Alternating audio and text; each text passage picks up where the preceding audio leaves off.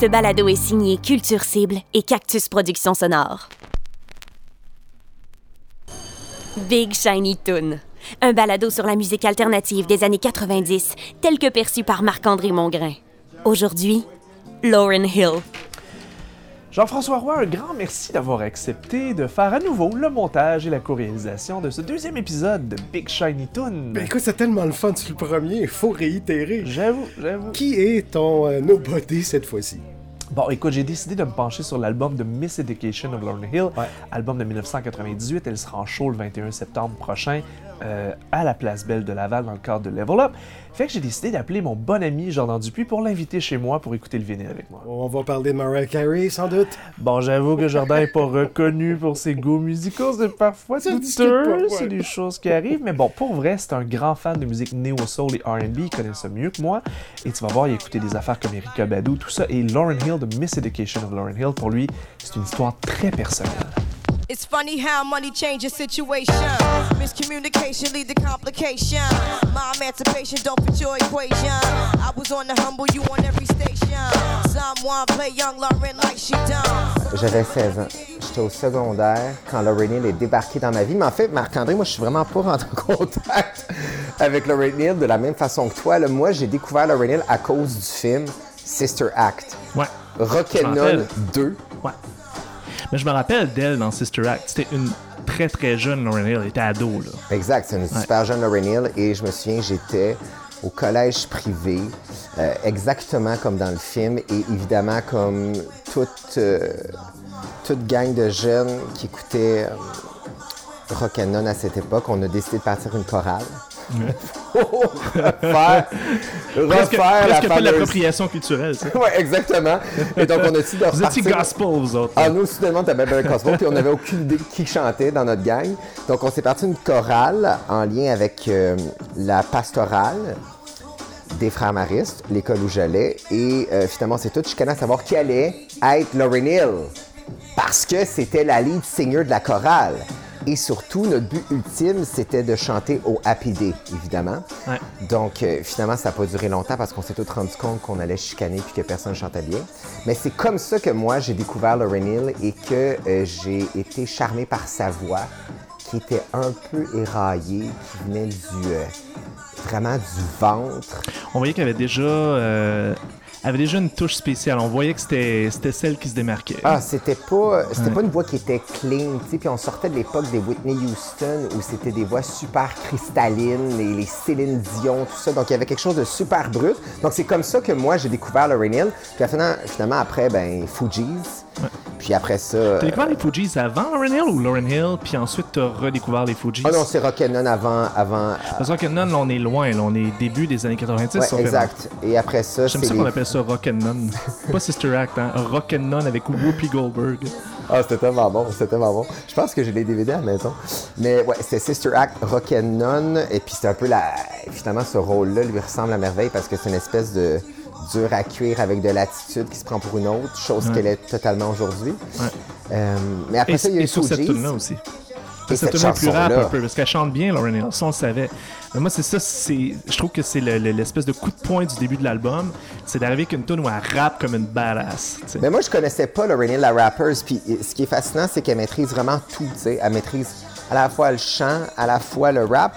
Mais moi, ce que je me sens un peu imposteur aujourd'hui parce que ça a vraiment bien fonctionné avec les petits blancs bourges d'école secondaire où on avait Ouais. l'impression qu'on était soudainement une gang de thugs.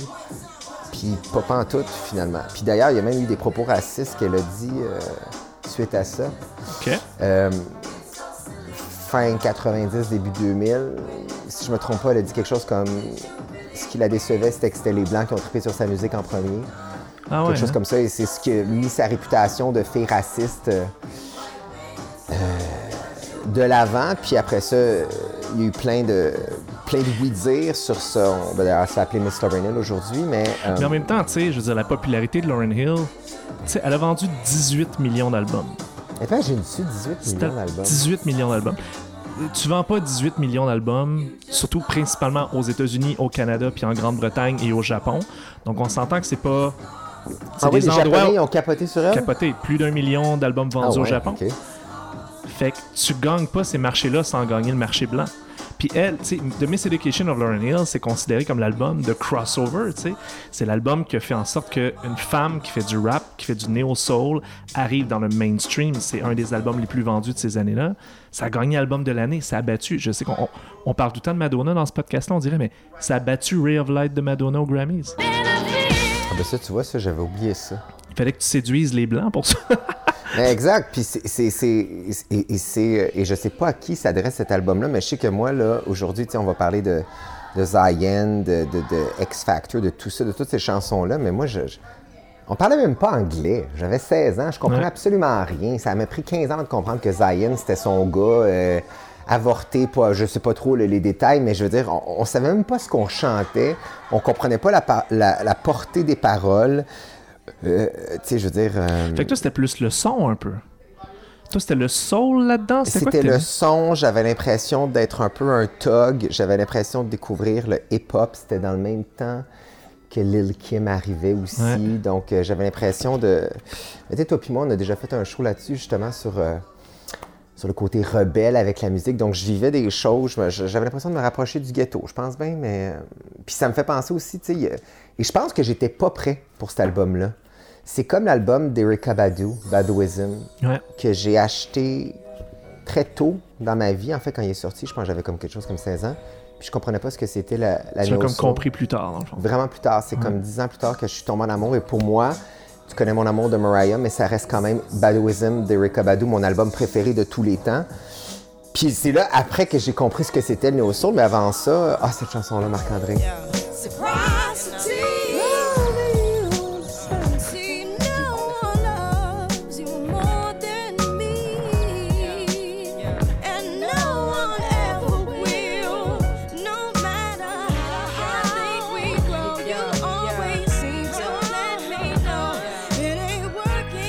C'était très Girls Club pour moi, Lauryn Hill. Je Ouais. sais pas, toi, là, si les gars écoutaient ça, mais nous, toutes les filles de l'école écoutaient ça, là.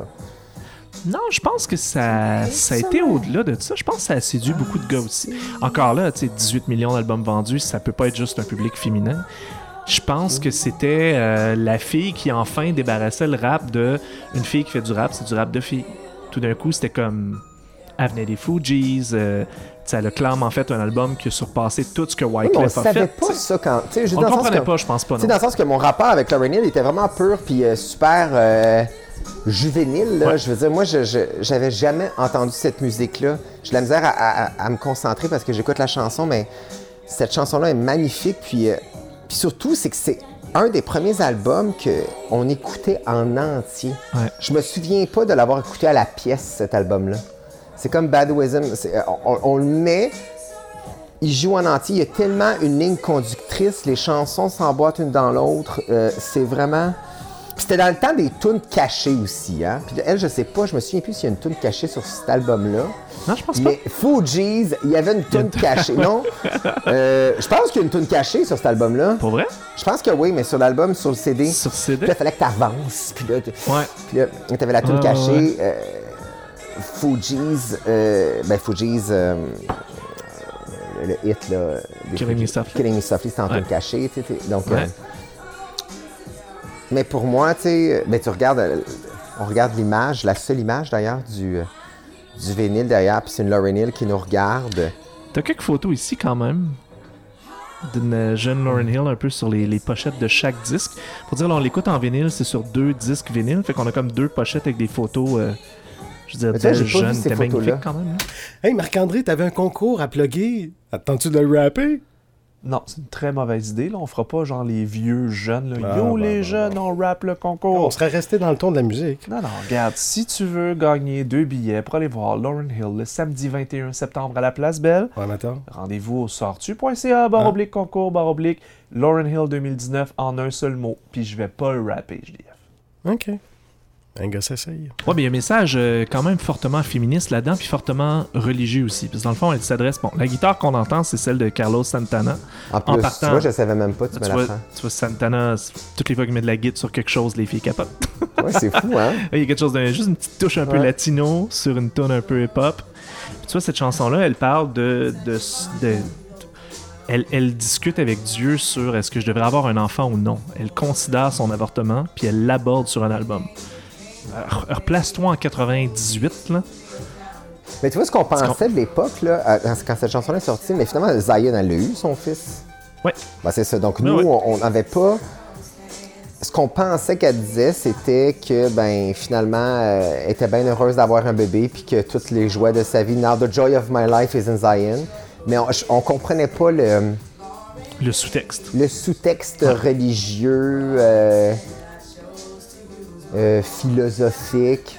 On comprenait pas ça. Et ça, je me souviens, mes, mes chums de filles chantaient ça en s'en allant entre les cours.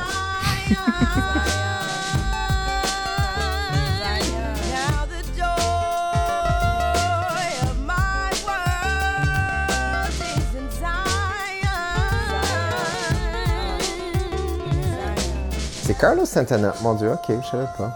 Ouais. Mais je me rends compte que c'est ça, c'est qu'on prend plus le temps d'écouter de la musique pour l'écouter.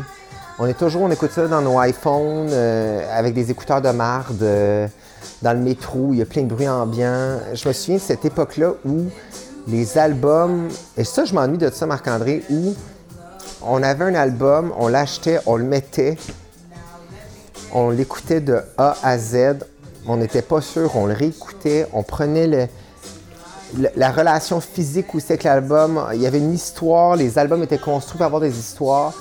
Puis je regardais euh, une entrevue avec euh, DJ Snake, Ouais. un, un gars qui fait plein de hits, qui, est- qui est quand même assez jeune, puis qui disait euh, Moi, faire des albums, je veux dire, je- qui écoute encore de l'album? On sort des tunes quand on sort des tunes. Puis ça, ça, ça donne pas d'aventure, ça donne pas de moment privilégié. Puis ça, c'était ça. C'était un moment privilégié avec cet artiste-là. Mais c'était vraiment dans les années où il fallait que quand tu t'investissais dans un album, tu mettais 20$ piastres sur un CD et sur celui-là, non pas sur oui. un autre. Fait que tu peux pas dire, euh, je, ok, ben, je- tu tu voulais rentabiliser ton 20$. Ben, allé l'écouter, là, il déballait ton tu CD. complet, c'est ça. Là, tu regardais la. Puis là, si tu l'aimais pas, tu lui donnais 2-3 chances. Parce que t'avais payé 20$ piastres pour ton CD. Ouais, puis t'avais un ratio, genre, mettons, sur 12 tunes, fallait qu'il y en ait 7 de bonnes. Ouais. Sinon, le restant, c'était des fillers. S'il y avait trop de fillers, pas content de l'album. Mais toi, ton rapport avec cet album-là, parce que pour moi, c'est un rapport que je trouve que c'est un album qui est extrêmement féminin. Ouais. Est-ce que, comment tu l'as reçu? Est-ce que les Ben, gars écoutaient ça? C'est comme... À l'époque, j'aimais pas tant ça, honnêtement. Moi, je l'ai découvert, euh, ben, je l'ai apprécié sur le tard. Évidemment, je connais la moitié des tunes parce que ça a tellement joué. Mais moi, ça jouait comme- où? Je me sais pas où ça jouait. Ah, Musique Plus à côté. Ouais. Musique Plus, ça Music, à radio? ça m'en beaucoup. souviens Ça jouait à radio beaucoup. Écoute, c'était un immense succès populaire. Tu sais, Lauren Hill, avec cet album-là, elle été. C'était la première femme qui avait 10 nominations aux Grammys. Là. Ouais, c'est quand même Puis elle en a gagné 5. C'était vraiment un gros succès populaire quand même. Mais tu vois, moi j'ai compris un peu plus la pertinence des années après. Puis quand j'ai compris aussi, parce qu'il y a plein de sous-textes dans cet album-là, de le rapport de Lauren Hill aux Fugees, sa- dans le fond, sa relation amoureuse avec Wyclef, qui était très très problématique, puis qui s'est pas bien passé. D'ailleurs, Wyclef est pas sur cet album-là. Non, mais on, on savait pas ça à l'époque. savais pas ça à l'époque. Moi, je l'ai compris avec le temps. Puis quand je l'ai réécouté pour les besoins de ce podcast-là, j'en Moi reviens pas à quel point ça résonne aujourd'hui. Parce que premièrement, ça, ça a vraiment pas mal vieilli. là. Une fille sortirait cet album-là aujourd'hui, ça passerait là, euh, encore pour du génie, là, même aujourd'hui, je pense. Je trouve que ça a très bien vieilli. Puis je trouve que ça résonne avec plein de propos qu'on a aujourd'hui. C'est très féminin, mais très féministe. Mais les, mais les thèmes de cet album-là, bon, ben, Lost Ones, You Might Win Some, But You Just Lost Ones, je, je me souviens plus de quoi ça parle, X Factor, To Zion, Do Up That Thing. Puis, tu sais, en même temps, c'est aussi l'époque où, où tu sais, t'as 14, 15, 16 ans, puis t'aimes ça, souffrir d'amour, ça te donne du sens. Puis là, When It Hurts So Bad, là, puis là, tu fais des cœurs brisés dans ton agenda, parce qu'à l'époque, on avait des agendas, on écrivait les Ouais. choses. Dans le temps qu'on avait des pupitres comme sur le dessus de. Exactement. Puis tu vois, En sur le, sur le vinyle, il y a un crayon, euh, un crayon, crayon, de bois. euh, Mais tu HB. vois, ça fait très, euh, ça fait très rock'n'roll, ça, parce que tu Ouais. vois, euh, c'est une étudiante et tout ça, donc. euh, Ouais. ben, en fait, tu quand j'y repense au- aujourd'hui, tu ben, c'est un autre level, mais tu sais, Lana Del Rey, c'est très torch songs comme ça. tu C'est sûr. Pour séduire les ados, ça prend toujours quelque chose d'un petit peu. Ça prend de la douleur, ça Oui, prend puis en du même temps, on a- drame. puis je me rends compte que finalement, on vit absolument rien dans notre petite vie à Saint-Jean-sur-Richelieu avec euh, la petite gang de filles euh, qui, qui font la. la- Oh, mais tu le vis un peu par procuration. C'est un peu ça le Oh, rôle. cette tune là Marc-André! C'est si bon. Ça, c'est le gros hit de l'album. Guys,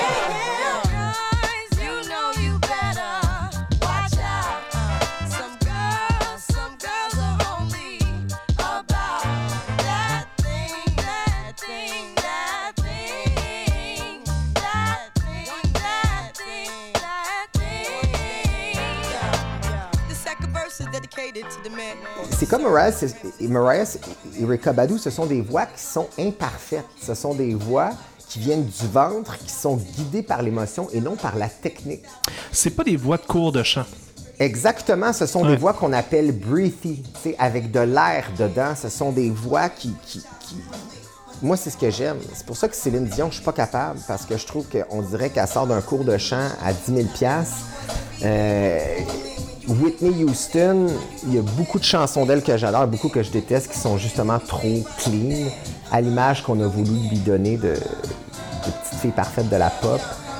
Mais j'aime ces voix-là qui sont imparfaites. C'est pour ça que j'aime Aretha Franklin, que j'ai vu Aretha Franklin, que, que j'aime les Jill Scott. Moi, je suis très, très, très... Puis finalement, je me rends compte que tout mon univers musical, c'est du néo-soul. Moi, j'ai grandi Ouais. avec du Maxwell, du D'Angelo, du Erykah Badu.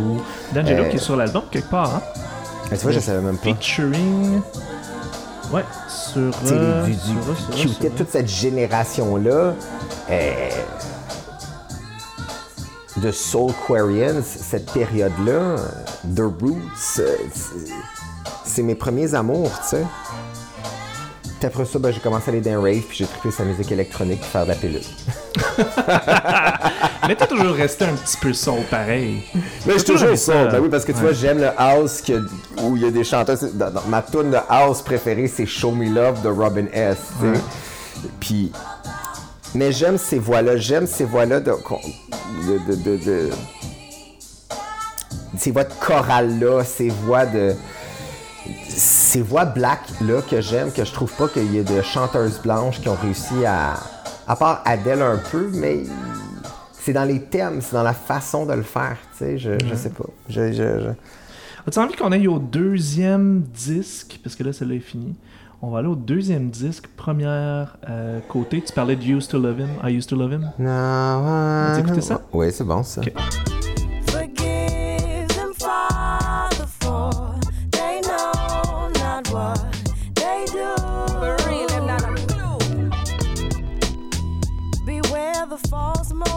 Others. Be careful of those who pretend to be brothers. And you never suppose it's those who are closest to you. To you. Je trouve rafraîchissant de voir une fille qui est capable de rapper sans devoir se la jouer super pute.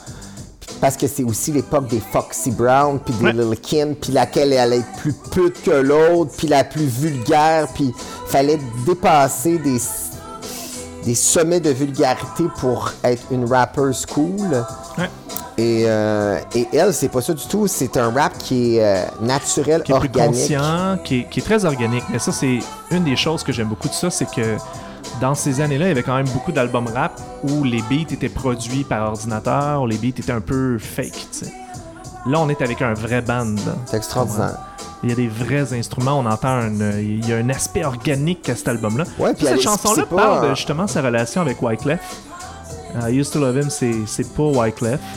Puis ça parle beaucoup de sa relation à ce qui a donné lieu à la fin des Fugees, en fait. C'est assez Mais tu turbulent. trouves pas que ce qui est cool, c'est que, en tout cas, je, je- en fait, je suis content parce que j'avais pas réfléchi ça comme ça, là, euh, le fait qu'on en parle. Mais c'est pas un rap de provocation, tu sais. Comme à cette époque-là, les filles devaient faire, tu sais. Ouais. Forgive them, Father. J'ai aucune idée, je me souviens plus de ça. Everything is Everything est super bonne aussi, quand même. Ça voulait dire quoi les petits plus à côté du vinyle? Ah, ça, c'est si, c'est qui a écrit la tune, hein? C'est ça. With additional lyrical contribution. Donc, produit, écrit, arrangé et performé. Donc, elle a vraiment tout fait là-dessus, là. Ben ça, ça a toujours été contesté d'ailleurs, parce que tu vois, sur cet album-là, elle joue avec un band qui s'appelle The Ark. Puis je lisais là-dessus, puis euh, c'est un groupe de musiciens qui ont été engagés pour faire l'album, tout ça, puis ils ont eu aucun crédit de Tu coécriture, me niaises. sont allés en cours pour ça, puis finalement, Ils ont fait un arrangement hors course. Je me trompe pas, ils ont eu genre 5 millions. Je Mais pense, t'imagines, à, à 18 millions d'albums, puis à l'époque, les gens faisaient de l'argent, là. Dans la première année qui a suivi le lancement de cet album-là, avec sa tournée puis son album, elle a fait personnellement 25 millions de dollars en un an.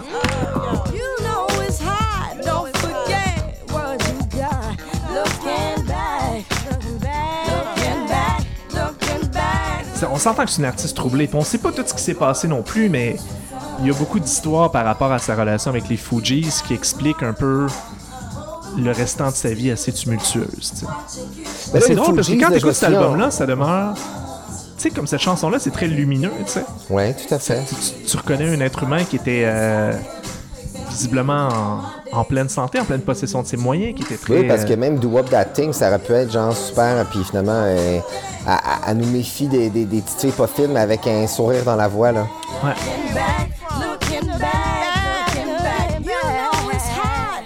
C'est là que tu vois cette chanson-là, tu vois, spontanément, ça me fait penser, je sais pas pourquoi, mais à India Harry, sa fameuse chanson. Ouais, un peu. Mais ça a été une influence pour bien du monde aussi. Est-ce que tu reconnais du Lauryn Hill dans plusieurs des chanteuses que tu écoutes aujourd'hui? Ce serait qui, mettons, les chanteuses qui, à ton avis, sont héritières de Lauryn Hill, de son son, de son approche?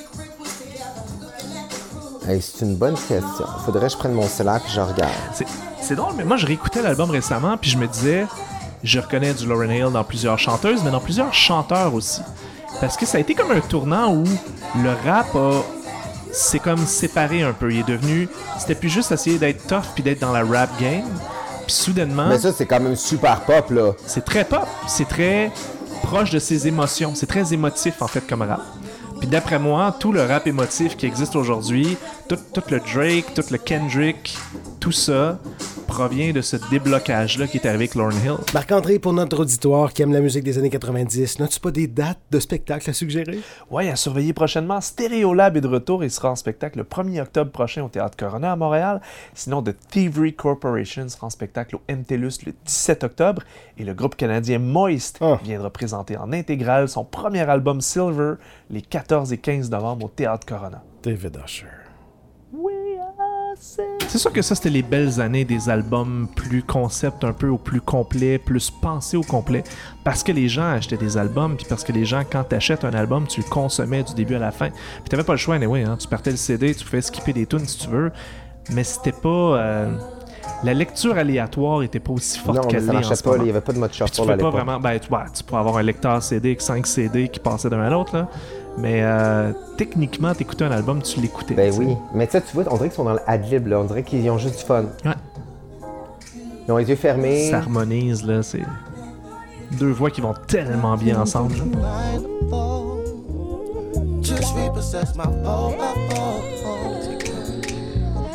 Nothing even matters no more.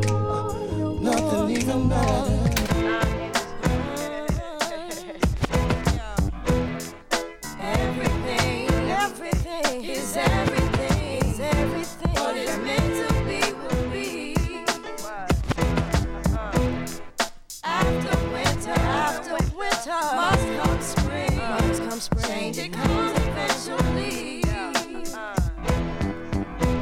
T'en veux-tu une bonne là-dessus? C'est quoi? Le piano sur cette chanson-là a été écrite par un dude dont les crédits ici sont John R. Stevens. Mieux qui connu John sous R. le nom Stevens? aujourd'hui de John Legend. Ben tu me niaises. Puis il était pas connu du tout. Ouais. Puis il joue du piano sur cette chanson-là. Before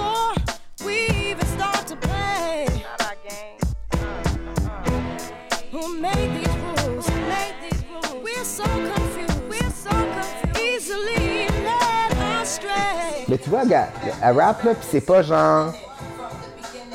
Bitch, money, rien de ça. Non, Mais je me suis posé la question à savoir si elle avait sorti un album 100% rap, on l'aurait-tu aimé autant? Je pense que c'est vraiment la combinaison des deux. Pas autant. Moi, je pense que c'est la conjoncture de. C'est comme Missy Elliott en fait. Tu- on parlait tantôt des, Ouais. des émules de, Ouais. mais dans un style complètement différent. Mais Missy Elliott, c'est ça. Je trouve que c'est un mélange de rap puis de chant, mais elle chante pas pareil, mais Elle chante pas pareil, puis elle chante moins, je pense. elle chante moins, mais dans le sens de fluidité des Ouais. genres, il y a Totalement. ça. Ouais. Mais tu vois, moi, ce qui, ce qui m'impressionne, c'est à quel point Lauren Hill a comme le côté organique de tout ça. Ça elle rappe, ça sonne, ça sort tout seul. Elle chante, ça sort tout seul. Sa musique est extrêmement fluide, en même temps elle est très appuyée parce que c'est c'est c'est vraiment tu sens le groupe derrière, tu sens les musiciens derrière. mais c'est quoi ces shows à ce temps? T'as-tu vu ça, que ça a l'air, les shows? Il y a plus, il y a plus d'improvisation un peu. Ces versions sont un peu modifiées. Ça fait longtemps que je l'ai vu, moi. Je l'ai vu euh, il y a peut-être 8-9 ans à peu près. C'est de la tune cachée. Take my eyes Ah, off la of reprise, you. ben oui. You'll be like heaven to touch. I wanna hold you so much. Ben, c'est la tune cachée. Ouais, That's t'as raison, il y a une tonne cachée là-dessus. Ça, c'est une reprise, évidemment. You're just So good. Elle, elle, c'est une de mes préférées. Can't take my eyes off of you. I need you, baby. Hey, ça, c'est une reprise d'une tune que moi j'ai beaucoup aimée, Can't Take My Eyes Off You. Toi, t'as connu d'autres versions, là? Ah, écoute, il y a plein de monde qui en, qui en ont refait des versions. Engelbert Humperdinck, les Pet Shop Boys, Gloria Gaynor, même Muse l'a refait. Mais à l'époque du disco, début des années 80, il y avait Boys Town Gang qui en avait fait une rappelle la version super version. disco, Très disco, oui, c'est ça. Ça reste que je trouve que la plus réussie, la plus réinventée, puis la plus marquante peut-être, c'est celle de Lauryn Hill. Ouais.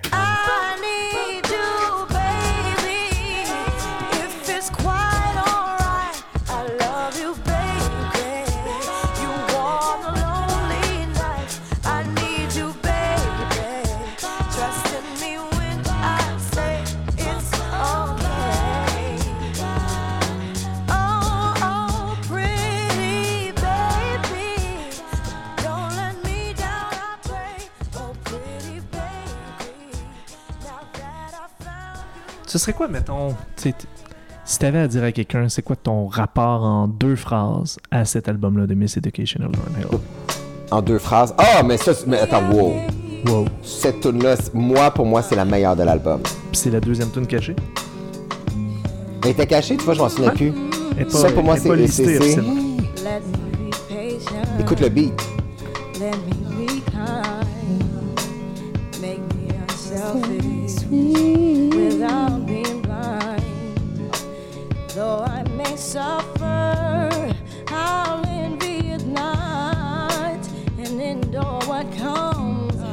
Cause he's all that I gotta tell him.